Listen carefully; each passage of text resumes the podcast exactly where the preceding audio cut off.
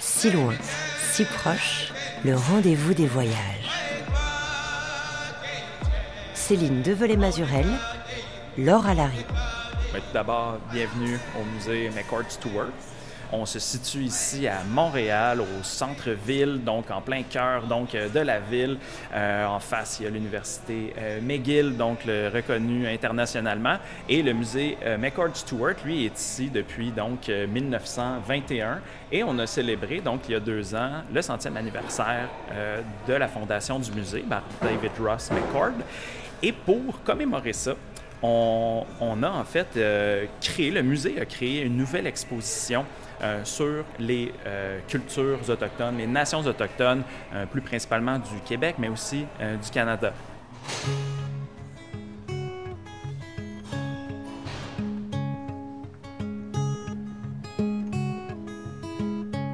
Bonjour à tous. Cette semaine, on est en voyage au Québec, à Montréal, à l'écoute de voix autochtones qui ont des choses importantes à nous dire.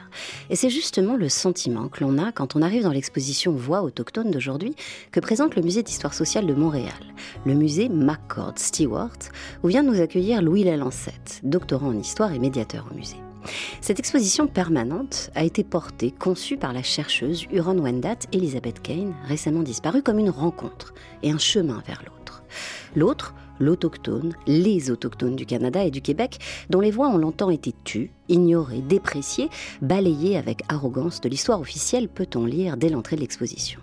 Et c'est vrai qu'ici, parmi une centaine d'objets tirés des collections du musée, les mots colonisation, décolonisation, génie autochtone ou génocide résonnent et prennent tout leur sens dans ce parcours muséal qui vient finalement interroger à sa manière les fondements d'une nation, le Canada, et de sa province francophone, le Québec, sur des terres autochtones. Je le disais, les autochtones ont des choses importantes à nous dire, alors écoutons-les et faisons un bout de chemin ensemble, mais avant cela, il y a un préalable à la visite et la rencontre.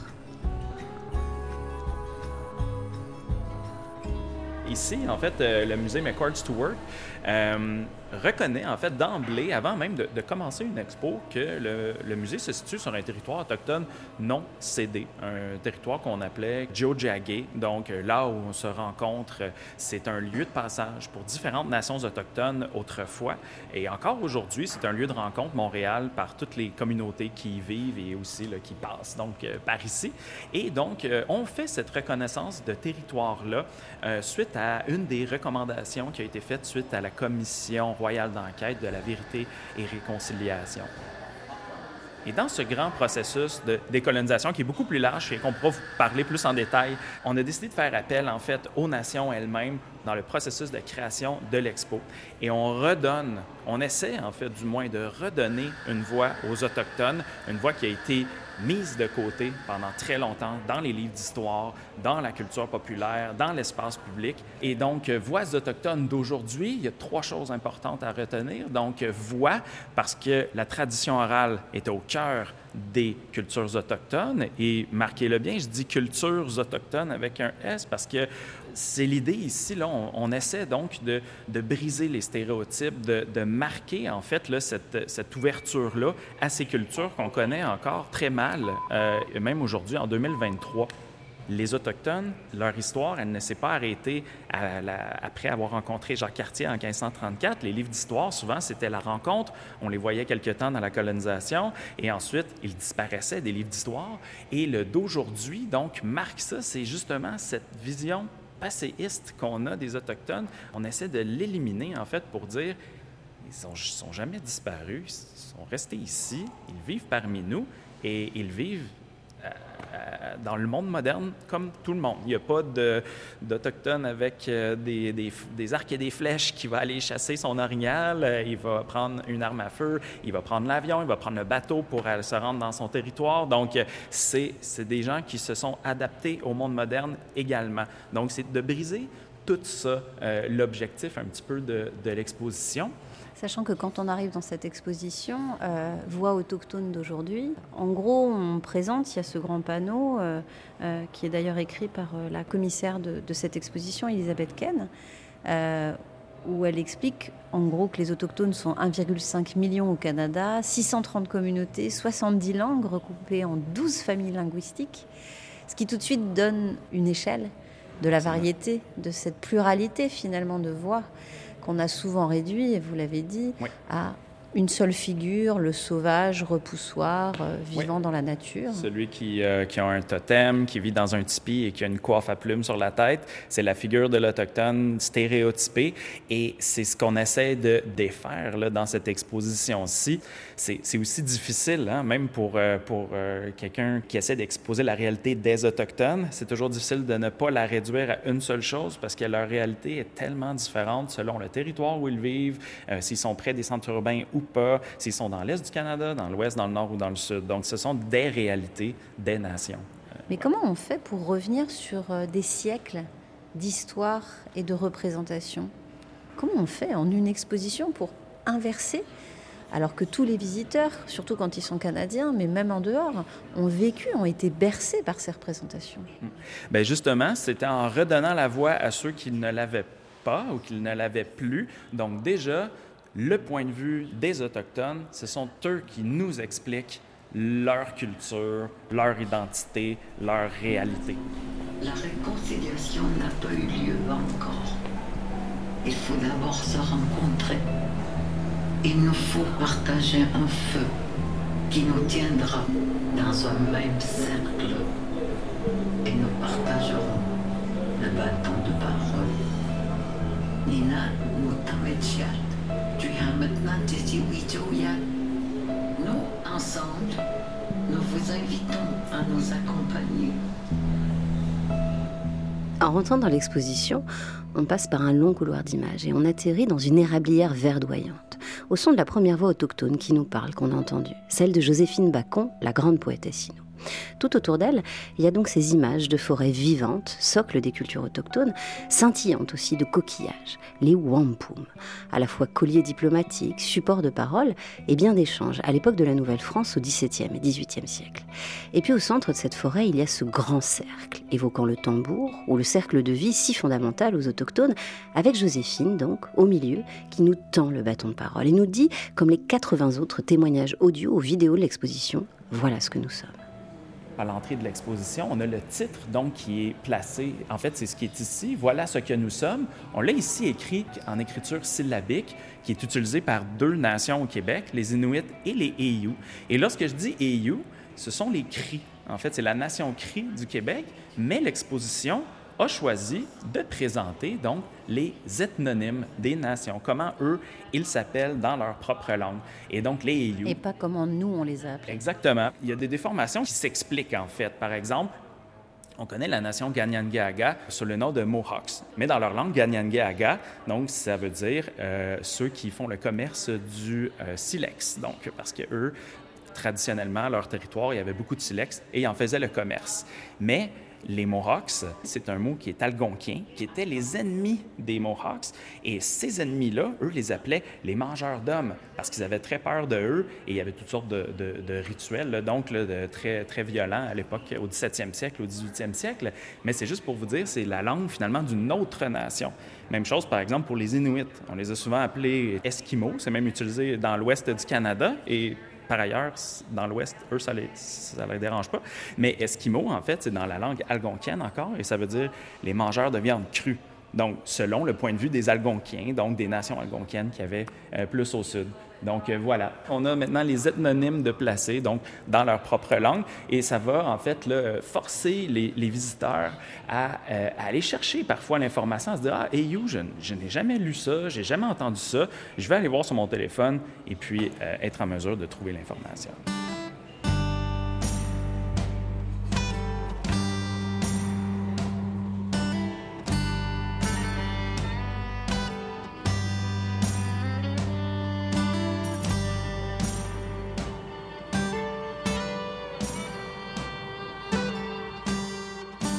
Euh, on le sait, elle a été écrite par des hommes euh, d'un certain âge, euh, par le colonisateur finalement. Alors l'histoire autochtone, longtemps, elle a été extrêmement mal rendue, mal enseignée. Elle a été enseignée telle qu'elle, aux autochtones eux-mêmes, dans les pensionnats notamment. Et puis on a toujours voulu déprécier les cultures autochtones parce que ça permettait de justifier le grand projet colonial finalement. Mais ce faisant, on, a relégué les Autochtones au second plan ou au, troisième plan. Et ça, moi, j'ai l'impression que ça a toujours un impact sur la façon qu'on les perçoit aujourd'hui, la, la place finalement qu'il leur est fait, pas seulement dans l'historiographie, mais dans la société aujourd'hui. Jonathan Laney, conservateur culture autochtone au musée et membre de la communauté Huron-Wendat. Heureusement, l'historiographie des dernières euh, 10 ans ou même 15-20 euh, ans a changé. De plus en plus, le point de vue autochtone, l'agentivité autochtone est mise de l'avant et de plus en plus, les, les voix autochtones sont, sont mises de l'avant. Mais je dirais que la recherche en sciences sociales et en histoire au Québec est en retard sur ce qui se fait euh, dans le reste du Canada. À quoi ça tient justement ce retard-là? Honnêtement, euh, je ne sais pas exactement, mais, mais, mais chose certaine, c'est quelque chose qu'on observe. Il y a des chercheurs qui s'y ont attardés. au Québec, on a voulu nier le, passé autochtone. Et on a voulu aussi nier la proximité avec les Autochtones. Si ça se trouve, c'est depuis la, conquête britannique. Les Canadiens français ont énormément emprunté aux Autochtones. Alors, il y avait une proximité, un, quotidien qui a été nié. Parce que face aux colonisateurs, il fallait euh, davantage se rattacher à notre mère patrie. Et là, je, m'exclus quand je dis euh, notre, à la mère patrie, euh, donc la France, de sorte qu'on puisse être à niveau finalement avec le colonisateur. Et peut-être que c'est l'origine, peut-être que c'est la source, mais ensuite, il y a toutes sortes d'autres enjeux qui entrent en ligne de compte, notamment le fait que les, territoires autochtones où habitent les gens présentement, euh, les communautés autochtones, ce sont des réserves. Et ce sont des réserves fédérales. C'est une terre réservée aux Indiens, Indiens étant un statut légal au Canada. Donc, ce sont des terres fédérales. Et étant donné la lutte politique euh, entre le Québec et le reste du Canada, on le sait, la souveraineté, euh, le mouvement national des Québécois et tout ça, euh, y, a un rejet de tout ce qui peut être fédéral sur le territoire québécois. Et donc, il y a une négation, un rejet aussi des terres de réserve. Ceci étant dit, il y a aussi quelque chose qui irrite beaucoup les, les Autochtones au Québec c'est cette idée-là que, ah, mais les Français, on était les amis, les amis des Indiens. Je fais exprès pour utiliser cette expression-là, mais il y a beaucoup de gens, et parfois sont en position d'autorité, qui vont insister, par exemple, sur la fameuse euh, grande tabagie de 1603, quand Champlain est arrivé et qui a rencontré ses hôtes autochtones et ils ont, célébré ensemble, ils ont festoyé ensemble, ils ont fumé ensemble le, le calumet, le tabac. Et donc, euh, les gens s'assoient beaucoup sur cet événement-là, qui est un événement fondateur, il faut le dire. C'est une première rencontre, une première alliance. Mais de s'asseoir là-dessus pour dire, ah, ben finalement, pendant le régime français, tout allait bien. Et c'est la conquête britannique qui est venue chambouler euh, toutes les, relations autochtones et euh, non autochtones. Ça, moi, je trouve que c'est malhonnête. Et je vais vous dire rapidement pourquoi. C'est que présentement, il y a énormément de politiques gouvernementales issues de la province, donc du gouvernement québécois, qui sont extrêmement euh, dommageables et nocives pour les cultures autochtones. Donc, de dire que c'est seulement à cause de la loi sur les Indiens fédérales et que nous, nous ne sommes pas des colonisateurs, mais nous sommes nous-mêmes colonisés hein, par les, Britanniques. Et là, quand je dis nous, je, me fais le, Québécois moyen.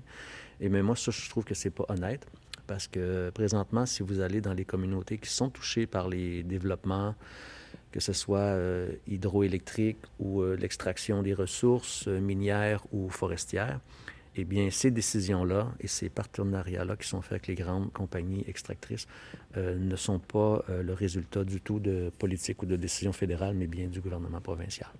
Des politiques qui se font souvent sur des terres au détriment des populations autochtones. Oui, oui, c'est ça, exactement. exactement.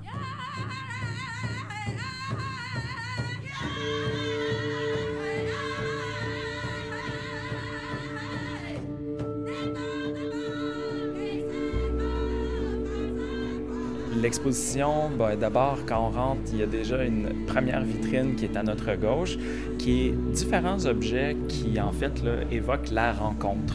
Donc ici, on a un koulik, qui est une lampe euh, inuit, donc dans laquelle on mettait euh, du, euh, du lichen avec de la graisse et qu'on brûlait et ça réchauffait donc la maisonnée. Et ça, ben, on se rassemblait autour du feu, on discutait, on rencontrait les gens, on était en famille. On a également un, calumet, donc une pipe ici, donc qui est souvent un symbole qui a été utilisé par la majorité des nations, en fait, en Amérique du Nord, donc le tabac, euh, la cérémonie du tabac, etc., tout ce qui est tourné autour de ça, c'est encore une fois la rencontre. On a également un sac d'aînés, donc dans lequel on pouvait mettre toutes sortes de choses, mais sinon des, des, des herbes médicinales, donc c'est le don et le, le, le contre-don, donc, et aussi la rencontre. On a un petit bilboquet qui est... Ah oui, qui est fait dans un ossement. Absolument. Et je ne sais pas euh, si vous avez remarqué, mais les textes, donc on est ici dans une exposition qui est subjective, bien entendu. Ce sont les Autochtones qui nous parlent de leur culture, de leurs objets, et c'est écrit à la première personne, soit du singulier ou du pluriel. Donc, ce sera quelqu'un, un individu ou des individus qui vont dire pour nous, la pipe, elle représente ceci. Euh, pour nous, le koulik, c'est important pour cela. Donc, c'est comme ça que c'est l'exposition est vraiment organisée. Donc, on a la source de première main, en fait. Donc, on ne passe pas par euh, des anthropologues, des scientifiques, là, donc, qui nous expliquent la, la, la, création du canot. On a des autochtones qui nous expliquent comment on fabrique un canot, à quoi il sert et comment on s'en servait.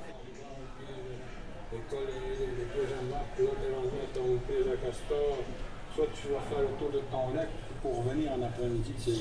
C'est le temps qui s'en prend des fois de, de, faire tout ça en canot.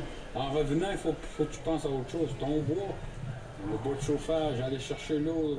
Euh... Moi, je suis conservateur cultures autochtones ici, au musée McCord Stewart, sauf que l'exposition a été développée, réfléchie par Elizabeth Kane, avant mon arrivée ici, en fait. Et Elizabeth, euh, ayant parcouru le territoire, ayant rencontré des centaines, et là on parle de entre 700 et 800 individus à travers les euh, 11 nations, elle n'a pas fait toutes les communautés parce qu'il y en a beaucoup, mais euh, elle a fait ça pendant euh, 8-9 ans. Elle a rencontré énormément de gens. Et c'est ça qui est extraordinaire avec l'approche d'Elisabeth, c'est que c'est une approche de concertation. Ce n'est pas de la collaboration ou de la, la validation des formations que le musée va avoir créées, mais elle parle vraiment de la base. Elle rencontre les gens et elle lui pose la question très simple, comme par exemple, qu'est-ce que vous voulez dire? Qu'est-ce que vous voulez que les gens sachent de vous? Qu'est-ce que vous avez à dire? Et Elisabeth racontait que cette question-là, tellement simple, surprenait ses interlocuteurs parce qu'on ne lui pose jamais cette question-là.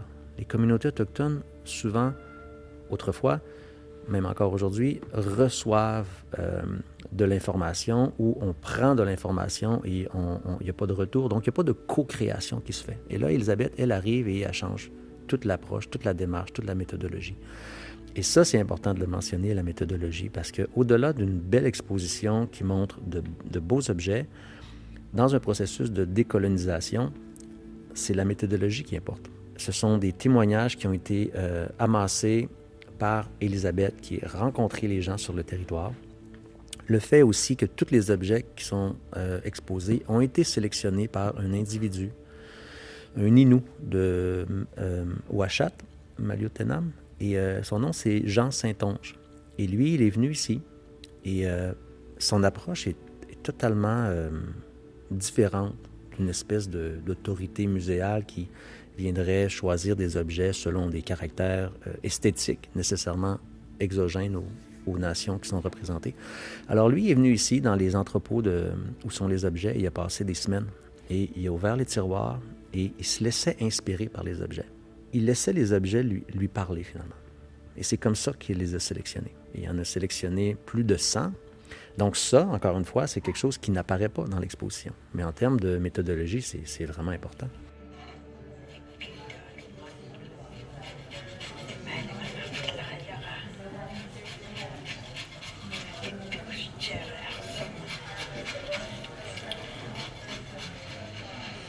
Ici, on a une table où il y a différents objets, des objets de chasse, mais aussi des objets cérémoniels et des instruments de musique. Hein? On a notamment le tambour et euh, sa baguette. Donc celui-là, il date de 1987, mais je vous inviterai à aller voir ce- celui qui est un petit peu plus ancien ici. Parce que ce qui est important aussi de marquer, c'est que les objets qui sont présentés ici ont une importance, comme je l'ai dit tout à l'heure, pérenne. Il y, a, un lien entre le passé et le présent des Autochtones.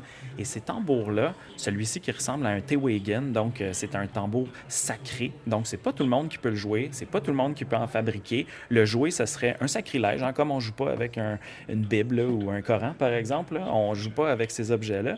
Et donc, ces, ces tambours-là sont très importants parce que la spiritualité, il y a quelque chose, c'est un mot qu'on entend souvent, là, holistique, hein, chez les Autochtones. Donc, tout est dans tout, disons, la nature, l'humain, les animaux. Vous faites des cercles avec vos mains. Je fais des cercles. Voilà. Ça va ensemble. Exactement, ça va ensemble. Et ça, les Autochtones le reconnaissaient très bien. Parce que, par exemple, chez les Inuits, on avait une, la, tradition, lorsqu'on allait à la chasse, c'était de demander à Papa Cacique, qui était le, dieu, disons, des caribous, si lui, il pouvait donner aux humains de ses enfants. Donc, et ses enfants étant les caribous, bien entendu. Et lorsque la chasse était bonne, eh bien, on remerciait Papa Cacique et euh, le caribou qui était au cœur des traditions Inuits. Avec le caribou, on faisait tout, un peu comme le phoque pour les, pour les Inuits. On, on survivait grâce à cet animal-là. Et lorsque la chasse n'était pas bonne, eh on retournait au tambour et on jouait de la musique. Parce que la musique, c'était le moyen de communiquer avec le monde des esprits. Donc, c'est pour ça ici qu'on a tous ces objets qui sont mélangés un petit peu. Donc, une gibecière, une magnifique gibecière. Donc, euh, En potané euh, de la fin du 19e siècle. oui. En perles aussi. Oui. C'était très sophistiqué. Oui. La perle hein, aussi qui, euh, qui, est, qui est utilisée grandement par euh, les Autochtones et très rapidement lorsqu'il va y avoir les premiers euh, échanges avec les Européens. Un objet qui parfois, euh, des gens, lorsqu'ils veulent nous, nous lancer des pics, disent oui, mais la perle, euh, c'est euh, ça, c'est du verre, ça vient pas des Autochtones directement. Mais la perle, avant d'utiliser une perle comme ça, on utilisait un autre matériau qui provenait de on la nature. sur une autre vitrine qui en gros montre vraiment tout le, le génie autochtone et la sophistication On le voit ici euh, sur la de tout pochette. cet artisanat. Absolument. On le voit ici. Regardez, on voit c'est les mêmes motifs. hein. On voit ça pourrait être des perles qui font ce- ce- ces motifs-là, mais en fait, c'était fait à partir de piquants de porc-épic. Donc, on utilisait les piquants de porc-épic qu'on coupait, qu'on teignait et qu'on assemblait. Sauf qu'évidemment, le processus de transformation de ça étant très long, il faut chasser l'animal. Bien, lorsqu'ils ont pu commencer à avoir accès, grâce au commerce, à des perles de verre en quantité euh, euh, industrielle, si je peux dire, eh bien, pas plus fou qu'un autre. Ils ont opté pour la perle de verre. Mais ça reste autochtone de perler comme ceci.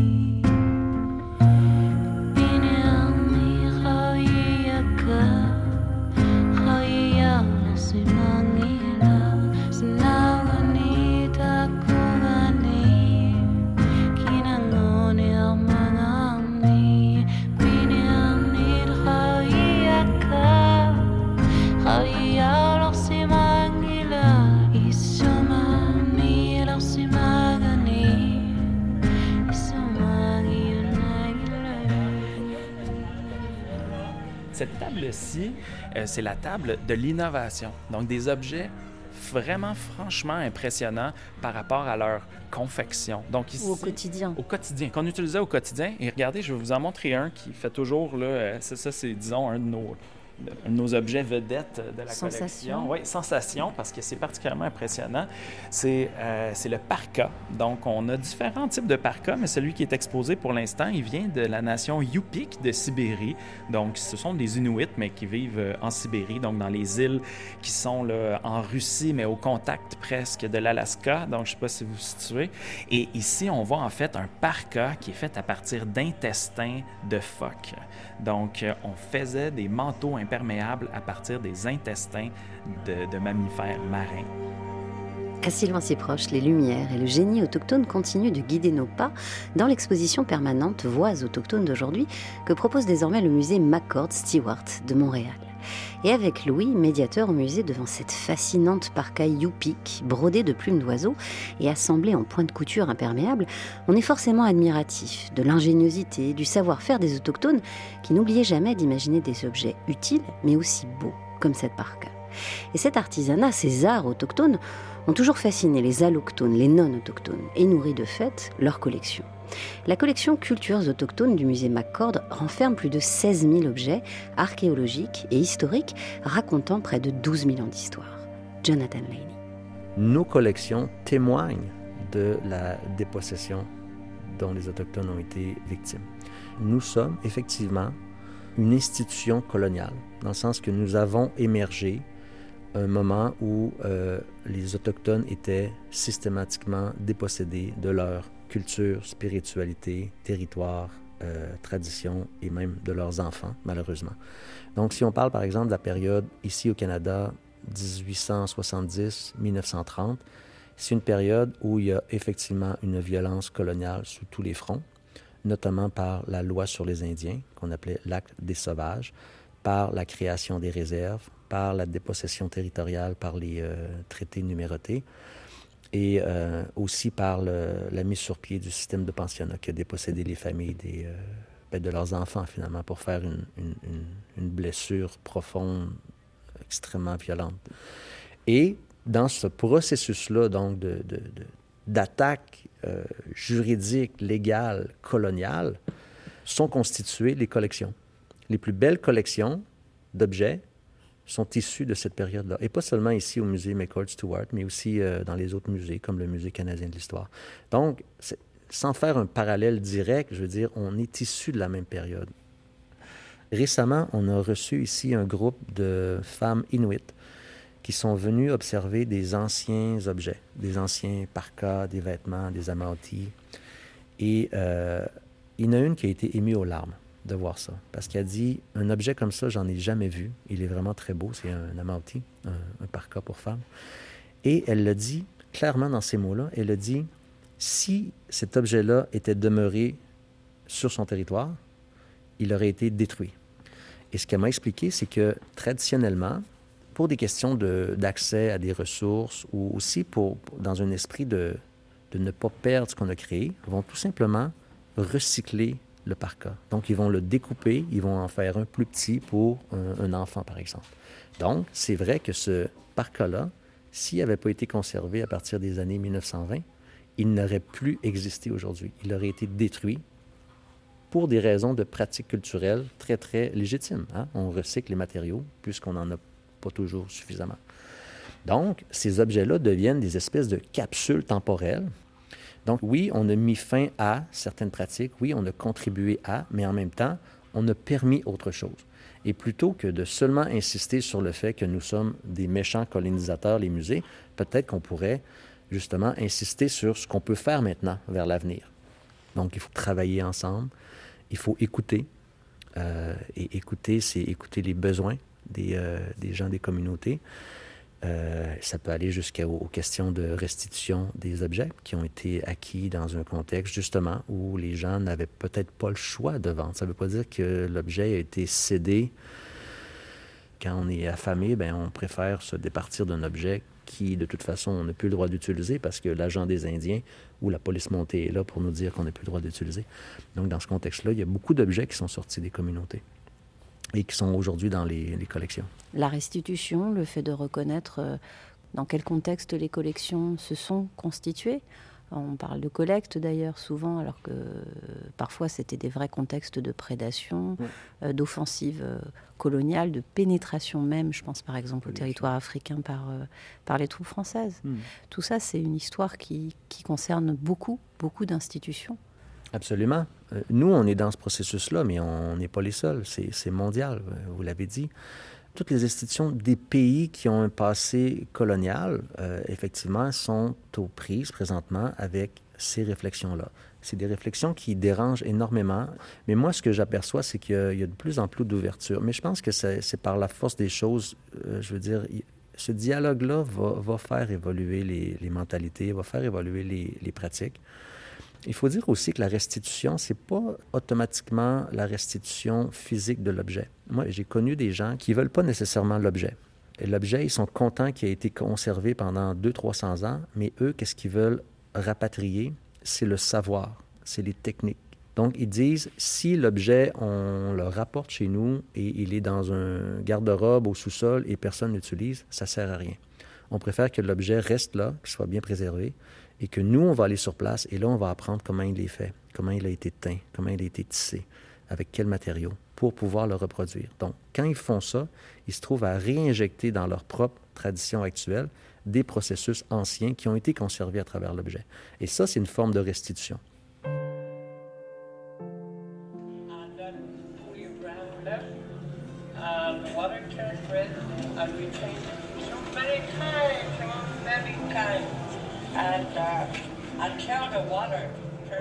Beaucoup des savoirs donc traditionnels des Autochtones sont gardés par les aînés et euh, j'y arriverai là, dans quelques instants lorsqu'on passera à la deuxième salle, donc euh, trauma. C'est ces savoirs-là donc qui, qui, qui ont été perdus parce que les aînés, à cause des pensionnats autochtones, ne pouvaient plus transmettre oralement leurs connaissances à leurs enfants qui avaient appris le français ou l'anglais, mais qui ne parlaient plus les langues autochtones. Donc, Alors là, on change de couleur parce qu'il faut dire qu'on était dans un environnement euh, très blanc, assez pur, Oui, même c'est si ça. le terme La- est... maintenant, on tombe dans la deuxième salle qui s'appelle Notre univers éclaté. Donc, là, c'est très noir. absolument noir. très sombre, le, le plancher est feutré. Donc, on aborde un sujet très sérieux, euh, donc qui est celui des pensionnats autochtones et des euh, effets négatifs donc de la colonisation sur les autochtones d'hier à aujourd'hui. Il y a beaucoup de choses encore qui doivent être faites pour qu'il y ait cette fameuse réconciliation dont on parlait au début. Et cette salle-là, elle est faite pour les non-autochtones. Parce que tous les sujets qui sont abordés ici, les Autochtones le savent. Ils sont au courant, c'est eux qui l'ont subi, c'est eux qui l'ont vécu. Mais ici, c'est fait pour nous expliquer les effets qui ont duré pendant pratiquement 100 ans. Écoles résidentielles, les premières ouvrent en 1883 et c'est le gouvernement fédéral, avec l'aide des euh, institutions religieuses, protestantes ou catholiques, qui va ouvrir des pensionnats, donc des écoles où les enfants sont là à l'année, dans lesquelles l'objectif, et ce qui avait été dit à la fin du 19e siècle directement, c'était de tuer l'Indien dans l'enfant. Donc, Et là, on voit en face de nous, il y a des images très fortes où il y a tous ces petits-enfants autochtones. oui. Donc, Euh, ces Et petits-enfants... puis il y a toutes ces sœurs autour. On voit qu'on les fait prier Oui. à genoux. Et puis effectivement, ce qu'il faut dire, c'est que ces établissements, le dernier au Canada a fermé ses portes. C'est ce qui est écrit en 96. En 96. Il y a encore des gens aujourd'hui qui ne connaissent pas cette réalité. Non, il y en a qui ne connaissent pas beaucoup, sinon les effets négatifs que ça a eu. Euh, je vous dirais que depuis la commission Vérité-Réconciliation qu'il y a eu au début des années euh, 2000, euh, les choses ont quand même changé, ont évolué. On est vraiment dans une dans une époque de transition en ce moment au Canada. Euh, les jeunes aujourd'hui n'ont jamais eu autant d'informations sur les Autochtones que même moi, là, qui seulement euh, 35 ans, euh, j'avais jamais eu autant d'informations que ça dans mes cours d'école euh, ou dans les livres. Ce qui est curieux de l'histoire du Canada, c'est que, tu sais, par exemple, aux États-Unis, on se complique pas, hein, c'est pas compliqué, c'est, il y a eu une conquête militaire des territoires autochtones, hein, il y a eu des batailles, etc.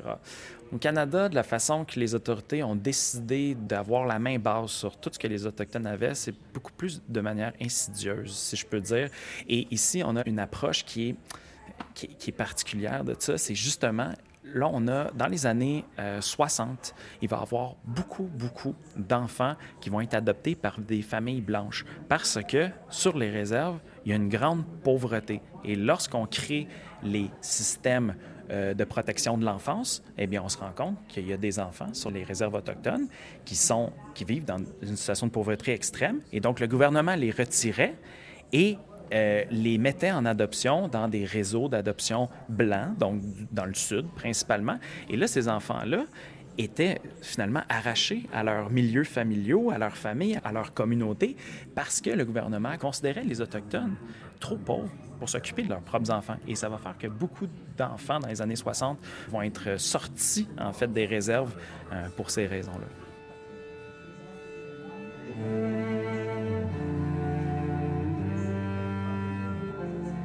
Les gens qui ont vécu le, le- le trauma, qui ont vécu la violence coloniale, on parle pas de, l'époque de Champlain. Là. Ça s'est pas passé il y a 400 ans.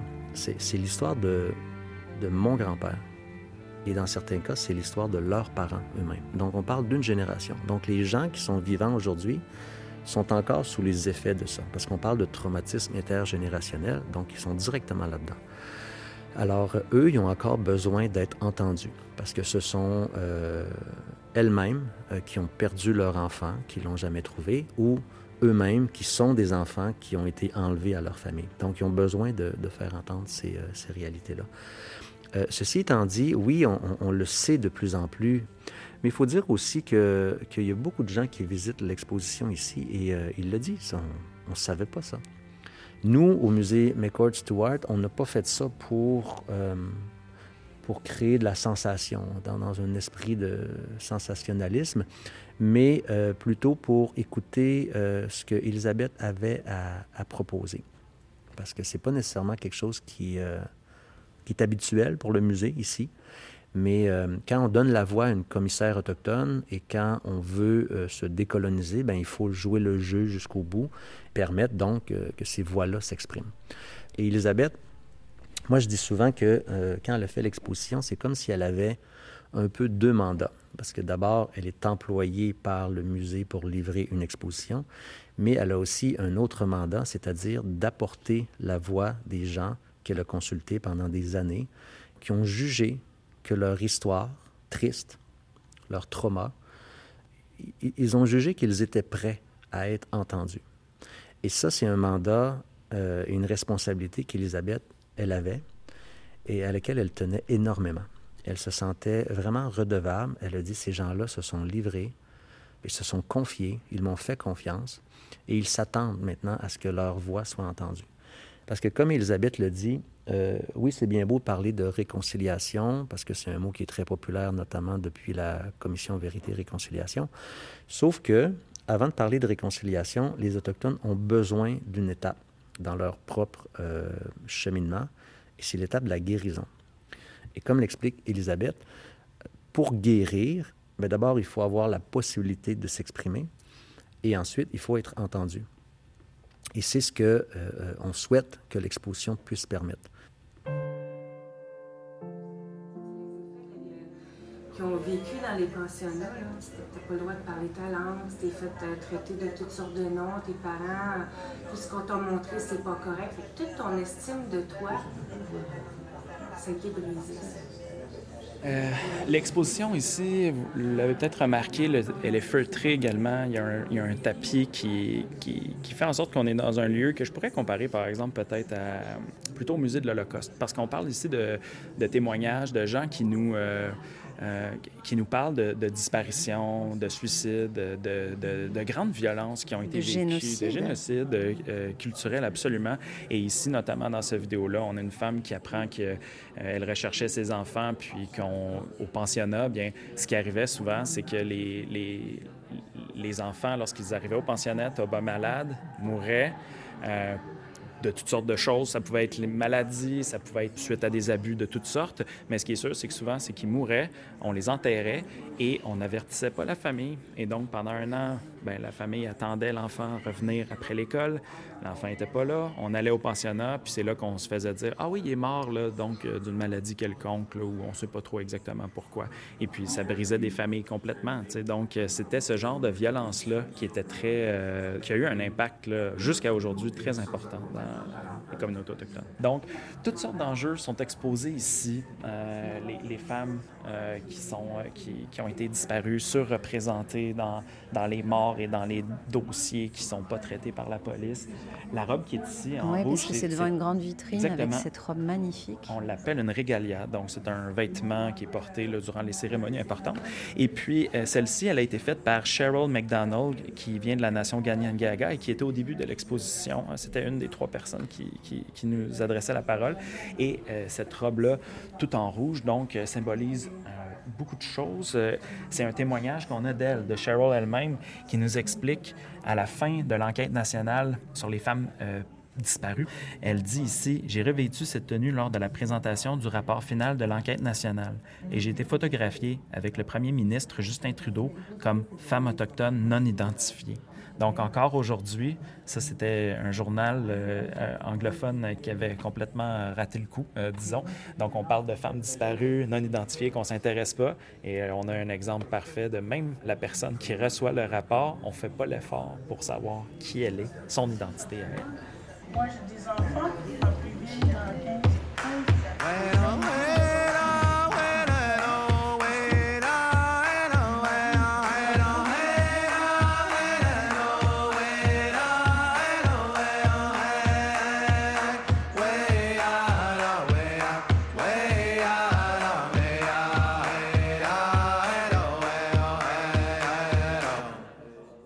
les choses changent, euh, les choses évoluent aussi. Euh, L'idée aussi de l'exposition, c'est pas de repartir avec une idée là, euh, que négative, disons, là, de, des- des cultures autochtones euh, euh, au Québec et au Canada, mais c'est important de savoir ce qui s'est passé.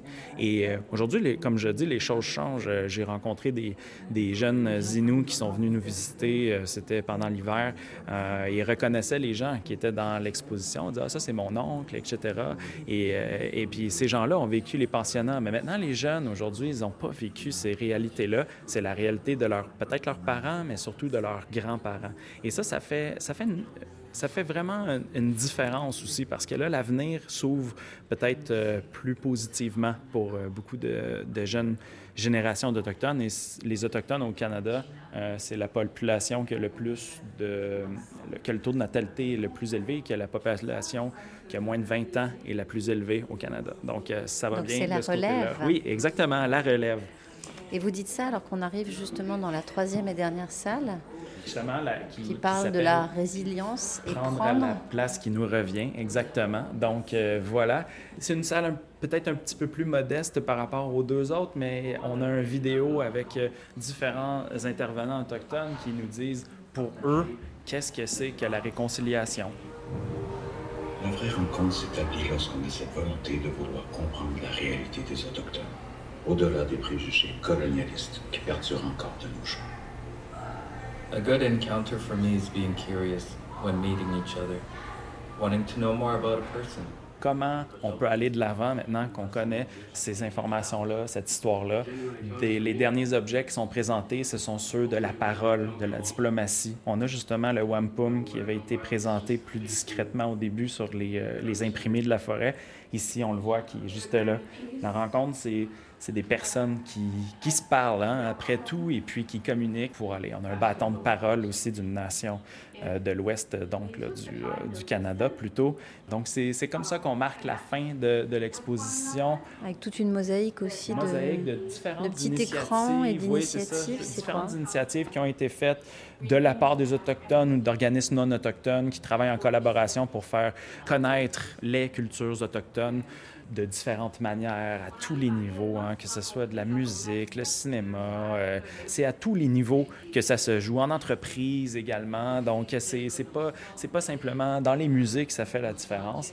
Et on termine aussi, on laisse aux visiteurs un petit papier c'est une liste de 10 points qui sont des initiatives pour devenir un allié des Autochtones. Un allié au sens de pas simplement je sais, donc euh, maintenant moi je connais la vérité, mais plutôt quand je vais voir des gens autour de moi, des gens qui sont mes amis ou qui sont pas mes amis, comment est-ce que je peux les éveiller à cette réalité, donc aux réalités autochtones? Et moi je pense que lorsqu'on on le sait qu'on a, euh, qu'on a fait déjà un bout de chemin sur ces questions-là, c'est quand on va écouter les nouvelles par exemple au Canada et qu'on fait juste ajouter à notre réflexion et les autochtones eux.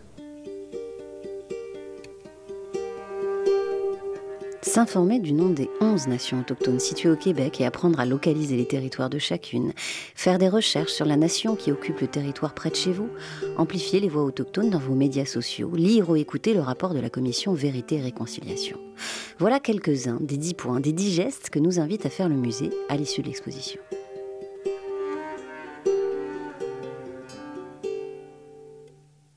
On s'est rendu compte que les gens qui visitent l'exposition, qui ont bien reçu le message et pour qui on a généré de l'empathie, hein, ils se sentent touchés, émus. On se rend compte que souvent le visiteur, en sortant, va se dire Oui, mais qu'est-ce que je peux faire Parce qu'il se rend bien compte qu'il faut faire quelque chose. Alors, c'est pour ça qu'on a voulu euh, proposer ces dix gestes-là pour euh, s'intéresser aux réalités autochtones passées, mais aussi euh, présentes, ou euh, pour encourager euh, les artisans autochtones, par exemple. Donc, euh, nous, c'est notre contribution, c'est ce qu'on peut faire. On a une section programme qui est extrêmement riche aussi, où on va inviter des porteurs culturels autochtones ici à rencontrer la population. On fait des ateliers ici avec des artistes autochtones, avec des écrivains autochtones, avec des aînés autochtones. Donc, on, favorise cette rencontre-là, pas seulement par l'exposition, mais aussi par des activités euh, publiques. D'autres le font ailleurs aussi. Il y a le festival Présence autochtone dans la métropole. Euh, il y a toutes sortes d'artistes autochtones. Il y a une galerie d'art autochtone qui est euh, maintenant à Montréal, ça s'appelle Daphné. Et eux aussi, ils contribuent. Euh, il y a une littérature autochtone en pleine effervescence. Euh, il y a un salon du livre autochtone. Donc, il y a toutes sortes d'acteurs, euh, acteurs du milieu culturel, toutes sortes d'initiatives locales dans les communautés pour maintenir et enseigner les traditions, pour revitaliser la langue qui est menacée. Donc, il y a, il y a énormément d'ébullition, d'effervescence à tous les points de vue. Nous, on est une institution publique, c'est notre contribution, mais heureusement, on n'est pas les seuls. Euh, mais je pense que si tout le monde s'y met, euh, je pense qu'on va y arriver. Honnêtement, moi, j'ai espoir, c'est juste qu'il faut être patient.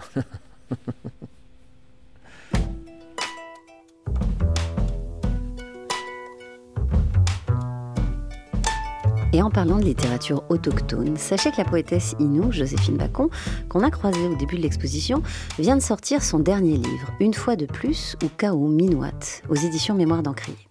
Auditeurs voyageurs, si vous souhaitez découvrir le Montréal autochtone et découvrir aussi l'exposition Voix autochtones d'aujourd'hui, Savoir, Trauma et Résilience, n'hésitez pas à aller sur le site de Montréal Tourisme, mais aussi celui de Tourisme Autochtone Québec pour préparer votre voyage.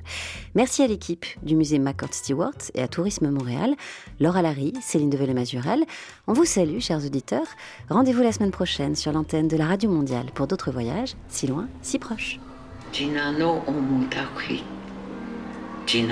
umkaga. Stawabmeten. Tijimopmeyak. Je t'attends dans un potluck pour partager un repas. Je t'attends dans un power pour danser avec toi.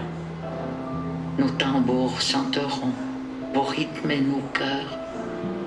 Ta musique sera en accord. Ensemble, nous deviendrons Chinanu. Nous, ensemble,